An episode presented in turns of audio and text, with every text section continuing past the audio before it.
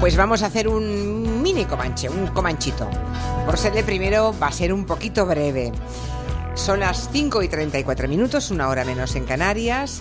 Y mm, tenemos como siempre a Agustín Alcalá en Nueva York, nuestro hombre en Manhattan, eh, nuestros ojos en la Gran Manzana. Buenas tardes, Agustín. Julia, buenas tardes. Las buenas tardes. aquí en, en, Nueva York. Y déjame que te pregunte una cosa. A ver. Ah, ¿Has pensado en cambiar el nombre de este programa y poner Los Oteros y algunos más? pues mira, enseguida le contamos a los oyentes por qué. Pero no estaría mal, ¿eh? O desde, lo, desde Los Oteros, ¿no? Que es un buen lugar para otear, como su nombre indica. Agustina Cala, ya saben que en este Comanche lleva 10 años eh, contándonos tendencias que están allí, que él observa en, en, Nueva York y que tarde o temprano acaban por llegar aquí, incluso aunque nos parezcan muy raras muy extrañas, finalmente acaban por llegar. Tenemos a Nuria Torreblanca. Muy eh, buenas. Muy buenas tardes, que igual nos habla de un libro, que de una serie, de todo. que de un concierto y que hoy viene dispuesta, así nos conjuramos el día que murió Terele Pávez, mm. a quien admirábamos enormemente, que el primer Comanche dedicaría un tiempo, un espacio a, recordar a, a Terele Pávez. y lo de los soteros, lo que acaba de decir Agustina Cala es porque, seguramente los fieles al Comanche recordarán que... ¿Cuándo viniste, Miki? ¿En mayo? ¿En junio? En junio, a principios de junio. A principios de junio. Bueno, estuvo aquí Miki Otero, que es escritor, que es periodista, que no es mi primo. No somos primos, aunque va a ser imposible, creo que al final ya... No lo sabemos si no somos primos. Habría que ir atrás en el, Nos hacemos la prueba, el árbol. O la prueba del ADN, a ver si tenemos algún, algún resto. Bueno, les invitamos, le invitamos a él hace pues eso, tres o cuatro meses a que hablase de su última novela que se llama Rayos y, la verdad es que el día cuando se fue por la puerta nos miramos el equipo y dijimos oteando, ¿no? Estaría bien para el Comanche, Miki Otero.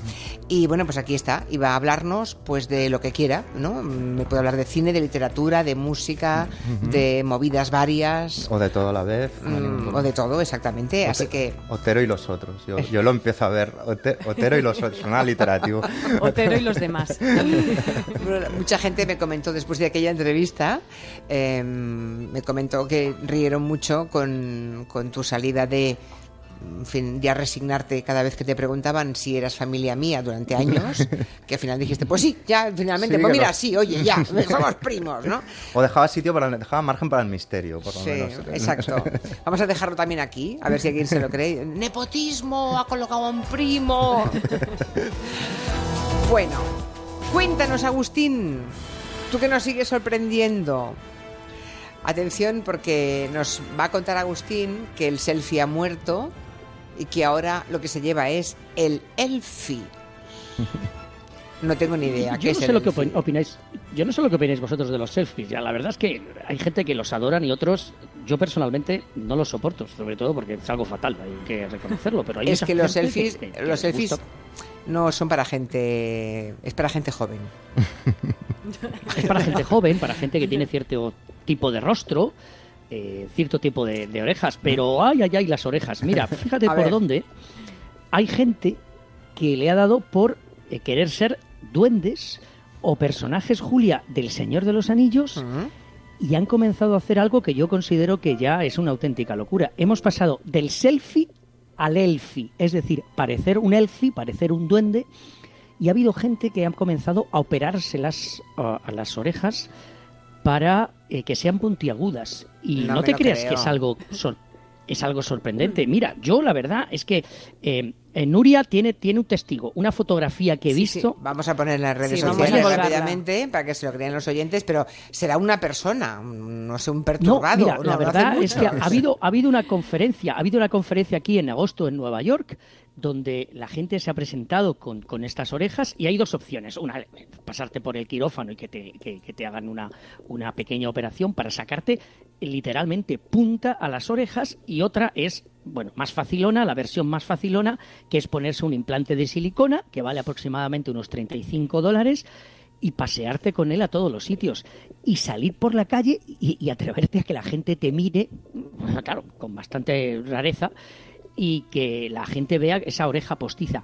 Lo que hay que, si algunos los veis, porque pueden que llegue el momento en que los lleguéis a, ver, yo la verdad es que voy a estar muy atento a partir de ahora de las orejas de los demás, es que hay que estar prevenidos porque se creen duendes, lo primero, y tienen la cabeza llena de pájaros y sobre todo de fantasías, con lo cual hay que tenerlos muchísimo respeto. Pero no, van un poco tarde, Agustín. O sea, ahora el Señor de los Anillos está todo el mundo viendo Juego de Tronos y está ahora la gente operándose para, para ser un elfo.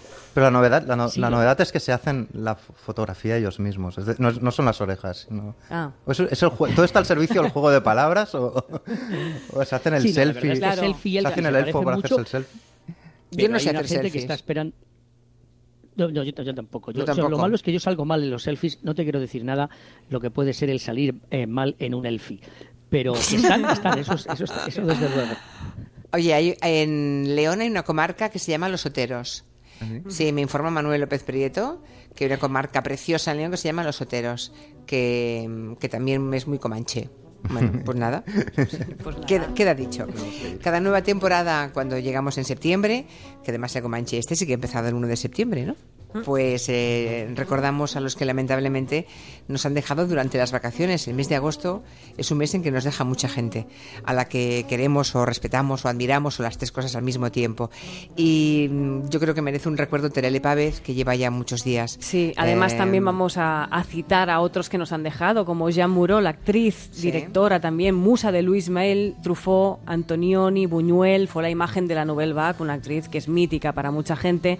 También nos dejó la actor, guionista y dramaturgo y premio Pulitzer Sam Shepard, además de ser un icono sexual para mucha gente de cierta generación. era muy guapo. Era muy guapo. O el cómico Jerry Lewis, que nos dejó ya a punto de volver de las vacaciones, un hombre de cine, televisión, teatro y radio. Pero hoy queremos hablar de Terele, de Terele Pávez, una actriz extraordinaria con una vida que podría llenar horas y horas de metraje. Y si os parece, la recordamos en el Día de la Bestia. Te lo he dicho mil veces. Que no cojas a nadie por la noche. Tú estás ahí para abrir la puerta, para nada más. Es que era un cura. Pues como si es el Papa. Ya sabes que no te puedes fiar de nadie. Y te sacan una navaja y se acabó. El mundo está lleno de hijos de puta. A ver si espabilas. Qué bien decía, qué bien insultaba a Teresa Pávez en esos personajes. Bueno, pues ella nos dejó en agosto después de cumplir más de 60 años de profesión.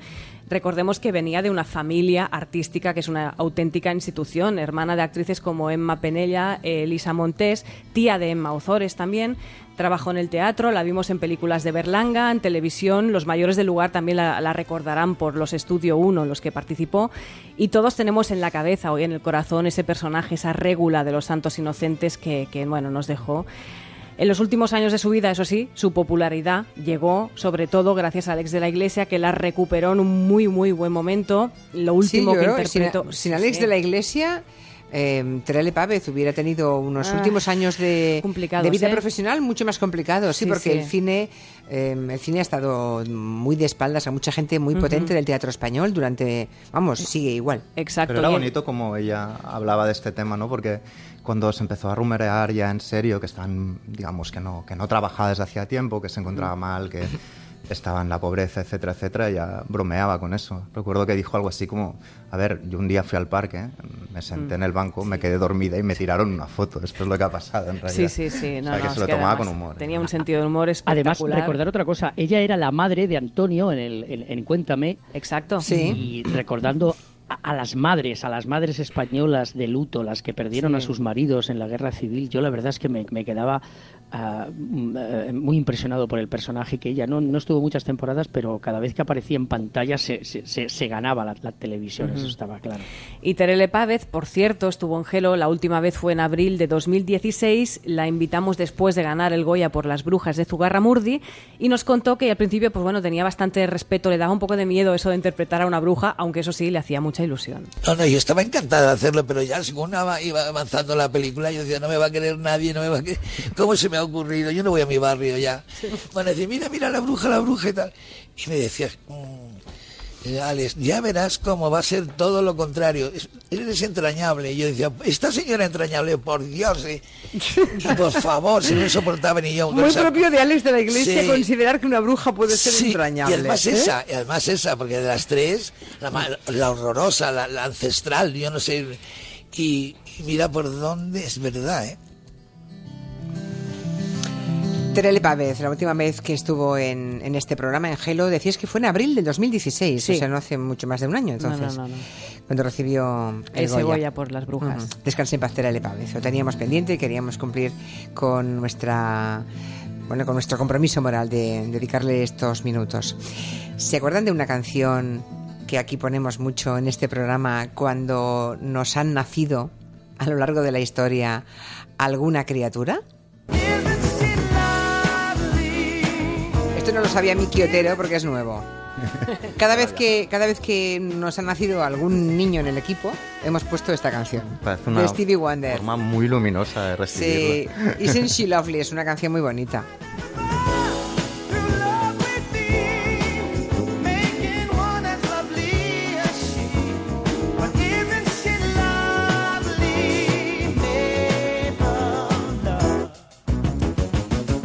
¿Y por qué ponemos la canción de Stevie Wonder? Pues Miki Otero ya nos lo contó el día que estuvo aquí, cuando vino en el mes de mayo, acababa de ser padre, y cuando le hemos pedido que nos hiciera una propuesta comanchera, nos ha salido con las nanas. ¿Nanas? ¿Nanas?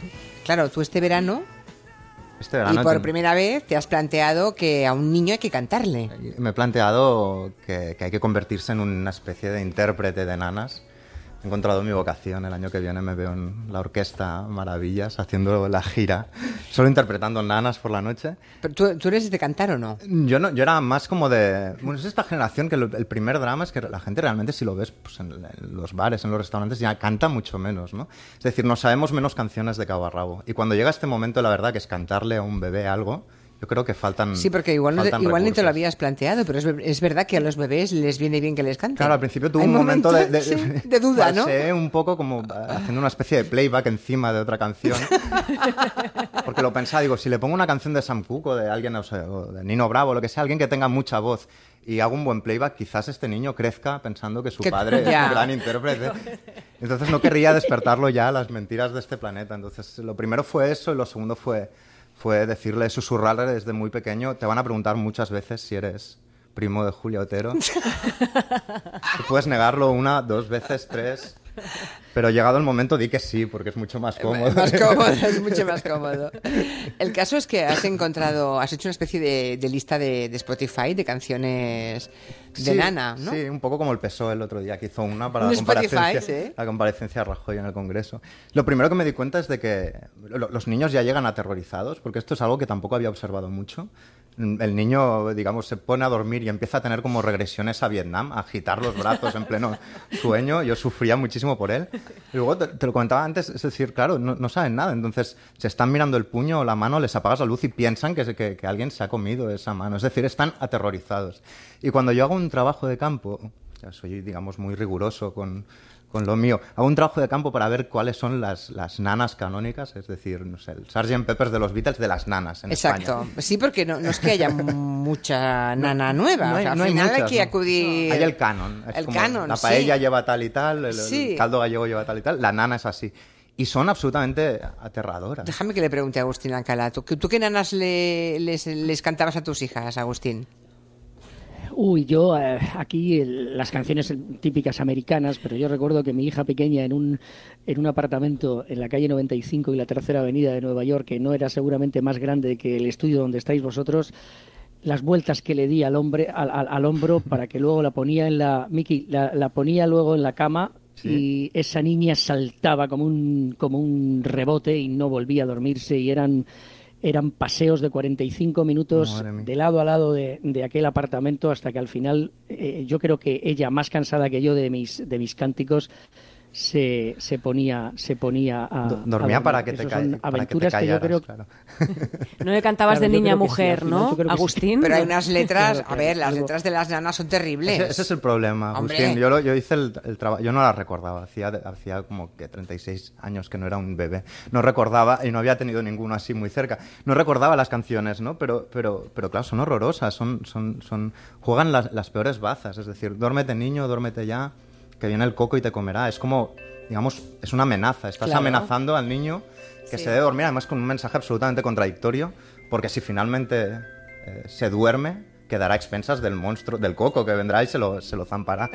Pero no es la única, es decir, hay más, hay otras que son casi terror psicológico. La cabra de, de este niño tiene sueño, tiene un ojito cerrado y el otro no lo puede abrir me parece como Uy, muy esa no la miedo, conocía, pero da eso, en un punto de terror psicológico. Paco Imagínate- Plaza te hace una película Claro, con es- eso. Esta nana enunciada por, Y la de- Sí, su- en- en- exacto. en Hay, una que, que cantó, esta le va a encantar a Agustina Calá, Julio Iglesias, la del pájaro Chogui, también es una nana originariamente. Creo que hicieron una adaptación, pero cuenta la leyenda que en un árbol se encontraba encaramado un indiecito guaraní y que oyendo el grito de su madre, asustado, perdió apoyo y cayendo se murió. Se murió. Y se convierte en un pájaro Qué Chogui. mal rollo. Pero por favor, ¿cómo le vas a cantar a una criatura Claro, que, no. y que te caes y te matas y te conviertes en un pajarito? Claro, claro. Sí. Sí, no agitados, hijos claro. Las nanas son no terribles. salido demasiado mal.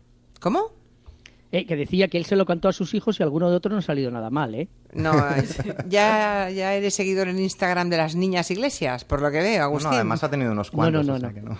Bueno, es que las dos últimas niñas iglesias están ya creciditas. claro, podría hacer Y un, deslumbrando en Instagram, por lo visto. un doble disco de nanas. Sí, total, hacer. a lo que íbamos. A ver. Claro, no, yo, es- eso que comentábamos, estáis de acuerdo conmigo, es decir, son aterradoras, juegan las peores bazas. Entonces pensé, mm, eh, haz tu propia lista de posibles nanas en base a lo que a ti te, te guste. ¿no? Y, y- y- y tenemos la lista. Tenemos una, sí, teníamos una pequeña lista, primero ensayo-error, es decir, porque pedía a mis amigos que me asesoraran, decidme una canción para el niño que viene y tal. Claro, lamentables consejos, es decir, uno decía Los Ramones, el otro decía Peret, es como, ¿quieres que le cante, que insulte a mi hijo, que le llame borriquito? Es decir, no, no acaba de funcionar en ningún momento, ¿no?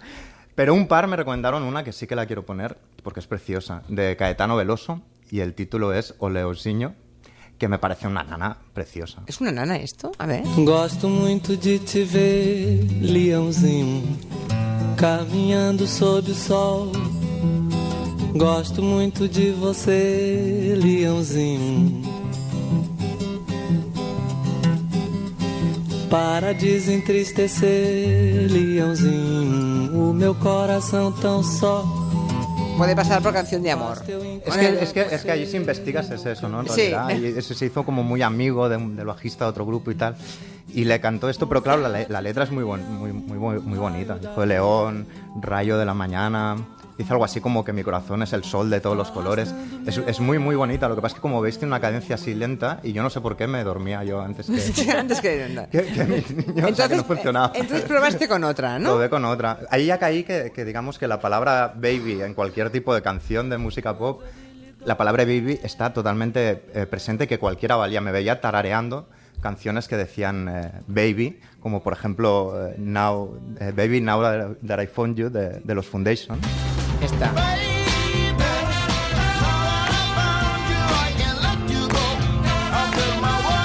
Pero esto para Pero es- cantárselo a un niño no es No, no, fácil, pero hago la ¿eh? versión, eh, yo qué sé, hay flamenco chill out, tío, ópera chill out. Yo hago la versión Haces la nana. versión Miki Otero, vale. La versión nana, Versión de, de nana. Baby. Lo que pasa es que si te pones a buscar la letra, digamos, todas estas canciones de, de- de soul, de música pop que llevan la palabra Baby, normalmente son canciones de despecho hacia una chica. Entonces le, estás- le estás cantando a tu hijo, le estás inoculando el veneno del, del, del amante Del despechado. resentimiento, claro, claro. que es algo bastante horrible, porque además leí hace poco que las canciones, hay un libro muy, muy bonito, Canciones de Amor, de Ted Gioia, que es un, un recorrido por la historia de las canciones de amor, y explicaba que las canciones de amor en realidad se empezaron a hacer, se empezaron a componerlas las esclavas de la época basí, las esclavas, y eran canciones, si te fijas, sobre estar encadenado a algo, sobre no poder ser libre, si te fijas, las canciones de amor van de esto también, ¿no? Eh, con lo cual estaba hablando a mi hijo, digamos, de, Ya. de esclavitud, de despecho, Uy, mal, con lo mal. cual me parecía que tampoco era la- Preparándole para el futuro, Va a ser, no, preparándole no. para el futuro. Va a ser un, un padre un poco maníaco, ¿eh? Esto hay que seguirlo de cerca. Esto, ¿eh? sí, sí, habrá que Yo vigilarte. intento hacerlo bien y entonces me desvío todavía más porque, porque además está hecho con una lógica casi onírica. De repente un día me vi tarareándole la marsellesa, que yo no sé si quiere- o sea, quiero, quiero que, digamos, adopte una nacionalidad francesa. O, La de Gainsbourg o la No, normal. no, la normal, el- Ah. digamos. que- El salón enfants de Sí, exacto. y le tarareaste esto a la a criatura. la- como caminando, haciendo el paso de la oca por el pasillo, con una marcha militar. Ya, ya. Estás fatal, Miki. estoy, estoy, estoy muy mal. Una Y- más, una o dos más, va. Bueno, hay otra que esta es todavía peor, porque esta también me la recomendó alguien para la lista. Your home is where you're happy. Que- ¿Esto no es Charles Manson? Claro, este es el problema. Pero ¿cómo le vas a cantar esto a tu niño? Vamos a ver. Mira, A muy ver, bonita. See A ver, ¿qué explica esta canción? Esta canción ¿Qué dice... explica? Eh, tu casa es donde estás feliz. Tu casa es, mm, no puede ser tu casa un sitio donde no estás libre. Eh, tu casa es donde puedes ser eh, como tú eres. Te prometerán castillos, te prometerán mansiones, pero tu casa debe ser el lugar donde te sientes feliz. Es precioso. Lo malo es que el compositor de esta canción sea Charles Manson, que es probablemente el, el mayor psicópata de la historia del, del- del siglo XX, ¿no? Entonces yo la escuchaba y la letra era preciosa y, y luego pensé, no puedo, Qué tío No, más majo, no ¿no? puedo tararearle esto. A un asesino de esa envergadura, sí, sí. Ninguna manera. Y, y entonces dijiste, mejor mm, una cosa de mis orígenes, de mi tierra gallega. Claro, claro. Yo, yo desde pequeño, digamos, siempre recurro a eso, digamos, a las raíces cuando no, cuando pierdo, cuando estoy un poco desnortado, ¿no? Entonces le, le Durmete, tarare- ne- oye, yo, ahora que dices eso, durmete neno, durmete ya, ¿cómo era? Tengo una, yo Duérmete, neno, ¿no? Duérmete, yo- neno, sí, duérmete sa. niño y así, pero yo, ay, me, me- recuerdo una nana gallega, no la recordaba, pero ahora mismo me, ha- me, me he bloqueado, no me acuerdo. Pues bueno. pásamela, porque quizá Sí, sí, a lo mejor esa Mientras que gallega- no hable de trasgos y de meigas y tal, que puede ser. No, no, pero cómo no hablar de, Que vendrá claro, la meiga y te pellizcará. y la Santa Campaña, y te, te robará, pero ¿qué esperas tú de una nana, si no? Yo, yo, yo volví, volví, digamos, a, a mis raíces y le cantaba algo que me hacían en, en el, en el parvulario, que me, me hacían cantar la Rianxeira, la de Oliñas Beñen. O Liñas Van. Era como el momento de una especie de humillación prematura, salir, digamos, delante de toda la clase y cantar esta, esta canción. Pues yo se la tarareaba y después también eh, con los niños cuando son un bebé te, te viene, digamos, todas la- las dudas metafísicas, ¿no? Y entonces le cantaba de Siniestro Total, le cantaba ayer, de hecho, de Siniestro Total, quiénes somos, de dónde venimos, a dónde vamos.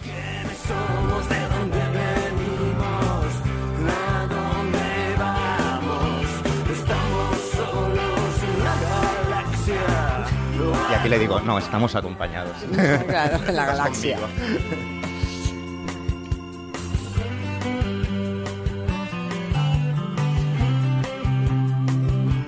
Hoy va a ser un comanche muy cortito, ya lo hemos dicho, porque apenas disponíamos de la mitad del tiempo de otras ocasiones, un poquito menos de la mitad incluso. Agustín, para las que las y los que quieren ir de compras este fin de semana, que sepan que si quieren ir fashion y cool, ellas tienen que comprarse camisas, ¿cómo era? ¿Azules? Y ellos Sí, eh, pantalones... Mira, yo si, si todavía hay gente que tiene eh, el, el- el billete para venir a Nueva York, yo os recomiendo algo, mm, eh, algo facilón, irse a una terraza del Hudson River en la parte este de la ciudad o cruzar el, a Brooklyn en el ferry e, e irse a Dumbo. Y en, la indumentaria, hay que reclamar la importancia de eh, la camisa azul en las mujeres. Porque Julia, tú bien lo sabes, las chicas lo sabéis. Eh, las, las- las camisas azules combinan con todo, con pantalones, con faldas, eh, combina con, eh, con el moreno del, del solecito playero y con cualquier color de piel. Y para los hombres, bueno, y una cosa que es un detalle que también lo hemos visto con Melania, Melania Trump. Hay que, este, para si hacía, hace algún día eh, frío, hay que ponerse la camisa azul junto con una bomber jacket, esas eh, chaquetas que llevan los pilotos militares. No me gustan verde, las bombers, no insistas. No me gustan las bombers, ya está. Que está muy Pues, de moda, ¿eh? vas a verlas Ya, mucho ya, este ya. oto- Que sí, que sí. Vas a verlas en el otoño. Sí, sí. Sí, sí, es verdad. Y para los hombres hay una cosa que hay que reclamar. El pantalón de color kaki, kaki no, no el de camuflaje con muchos bolsillos, sino el color kaki para combinar con camisas blancas, con zapatillas azules o de color crema.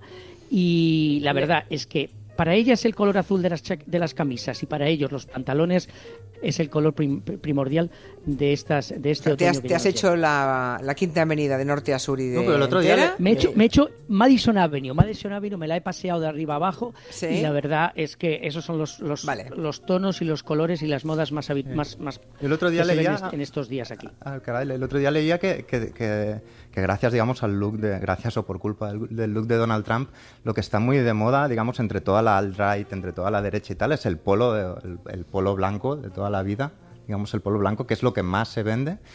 Y luego también, también vi que la, la gorra esta con el USA y tal, que digamos hay marcas afines al- a, a Trump y demás que la venden por 120, do- una, go- una gorra, 120 dólares, Vale, una gorra así, que que se están vendiendo como... Made America Great No, Again. no, esta no, esta no, esta ya, esta ya, Ya. supongo que la tienen todos en casa. era- era- la, la otra. La, nueva, USA, ¿no? La de USA. Sí. de La segunda equipación. La segunda, es- exacto, es la segunda vale equipación. 35 dólares.